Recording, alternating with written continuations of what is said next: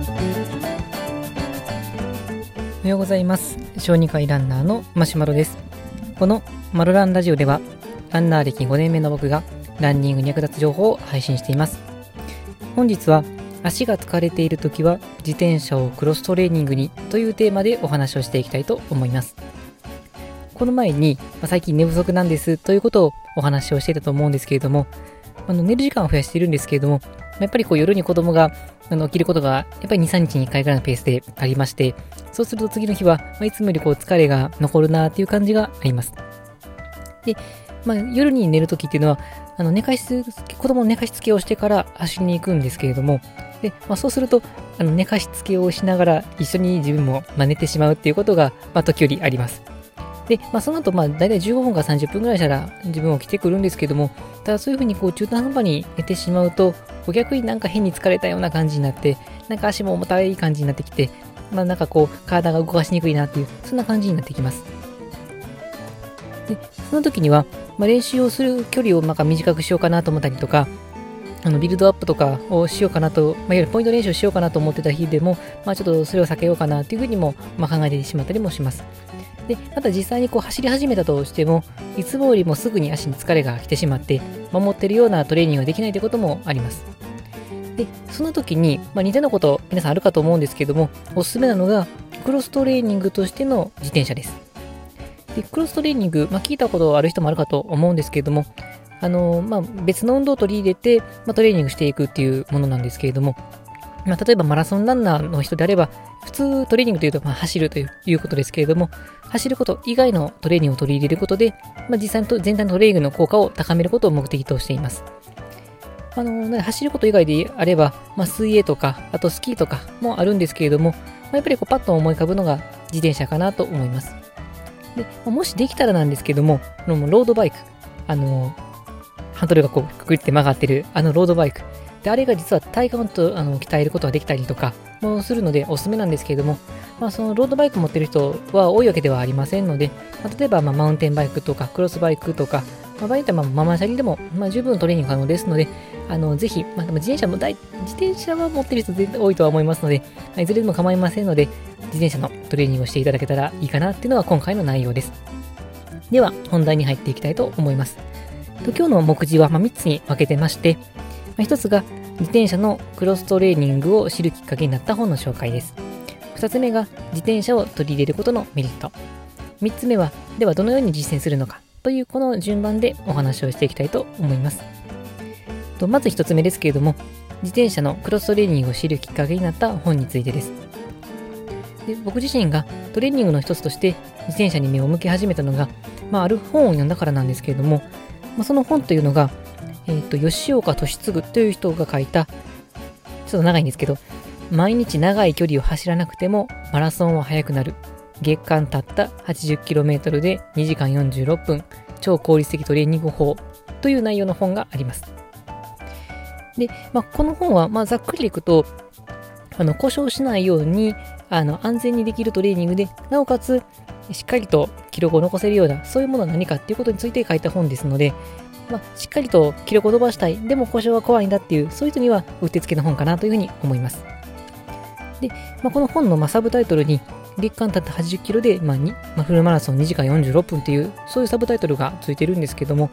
まあ、僕自身思い返すと、まあ、ランナー1年目の頃だと、月間80キロって、まあ、結構長い距離だなというふうに感じてたんですけど、まあ、慣れてきて、まあ、今ぐらいになってくると、80km を月間に走るのは、まあ、結構達成しやすい数字かなというふうに思っています。で逆に言うと、ま、しっかりと、ま、例えばサブ3を目指してあの記録を伸ばしていこうとすると、まあ、逆に短すぎるなっていう数字でもあるので、あのマラソンで結構本格的にやってる人であれば、まあ、あの特に3時間切るの人は月間 200km ぐらい走ってるっていう人は本当にざらにいますので、あの80キロ、あそんな80キロ短い距離で、マラフルマラソン2時間46分走れるのかなっていうのにかなり驚いた本になります。で、まあ、この本の中で、自転車を取り入れるトレーニングが紹介されていたんですけれども、ま、というわけで、目次の2つ目の自転車を取り入れることのメリットです。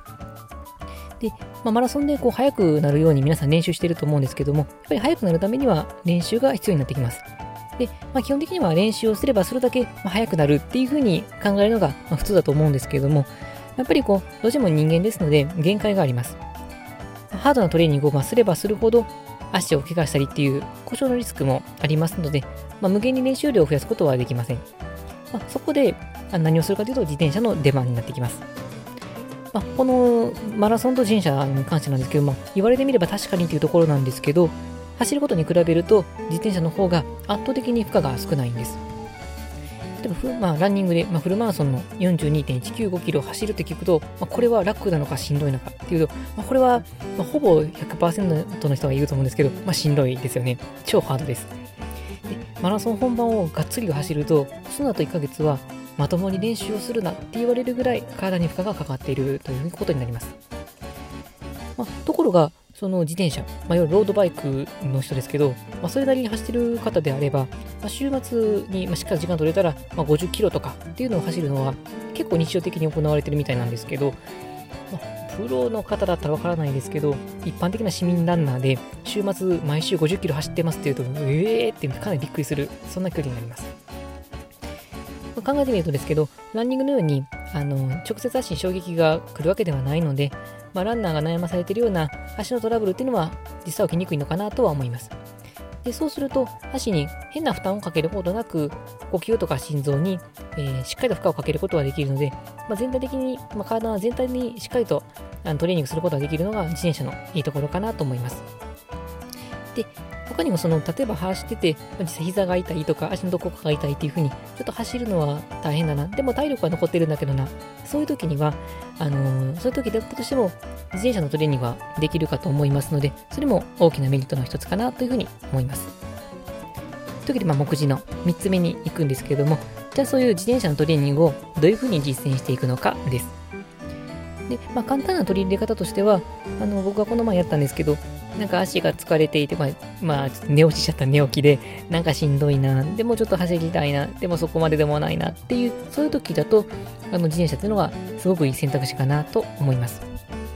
で体調が本格的に悪い時には、まあ、そもそも練習とかせずに、しっかりと休んでもらった方がいいと思うんですけれども、まあ、あの練習つもりだするつもりだったけど、なんとなくこう、足の疲れが取り切れてないかなとか、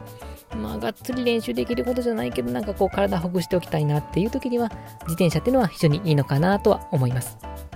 あ、そういう時には、まあ、30分とか、まあ、あの、長くできるのは1時間とか、それでも軽く自転車をこいでいくとく、こいでおくだけでも筋肉が触れていくかなと思いますので、まあ、ぜひ試していただけたらなと思います。他にこう、日常的に取り入れる方法としましては、まあ、自転車で通勤するというのも考えられます。僕自身は今は今の勤務地まで片道40キロぐらいあるので、ちょっとこうさすがに無理なんですけど、前勤めてたところだと片道15キロだったので、ゆっくりめに行っても1時間ぐらいで着ける距離でしたので、まあ、いいトレーニングになったのかなとは思います。まあ、これ本当に家庭の状況とか職場までの距離で変わると思うんですけども、あのー、まあ、電車通勤の方でも、最寄り駅から1駅とか2駅先まで自転車に乗るということをすると、まあ、5キロぐらい走ることもあるかと思いますので、そういうのも考えていただくといいのかなと思います。あとは完全に取り入れる方法だと、これは先ほど紹介した本を見ていただくのが一番いいかなと思うんですけど、まあ、例えば、ま、週に1回ぐらい、ま、ちょっとした長い目の、ま、1回20キロか30キロぐらい、こういうのを走っていただくといいかなと思います。ロードバイク持ってる人だったら、だいたい1時間から2時間ぐらいで走れる距離になってきます。まあ、その中で、まあ、全力でこうこうインターバルトレーニングって言うんですけど、うーんってこう思いっきりこぐことによって、意識的に心臓に負荷をかける、そういうトレーニングを取り入れると、さらに効果が高いのかなというふうに思います。ま、というわけで、本日は足が疲れているときは自転車をクロストレーニングにということをテーマに、まあ、トレーニングにおける自転車のメリットと、まあ、疲れていても取り入れやすいということに加えて、まあ、実践的な方法も、まあ、ちらっと紹介させていただきました。本日の内容は以上になります。このマルランラジオではこのようなランニングにちょっと役立つ情報を日々配信しています。また僕自身は Twitter やブログでも情報を発信していますので、気になった方は概要欄の URL をチェックしていただけると嬉しいです。それでは本日も最後まで聴いていただきありがとうございました。今日も元気に走りを楽しんでいきましょう。さようなら。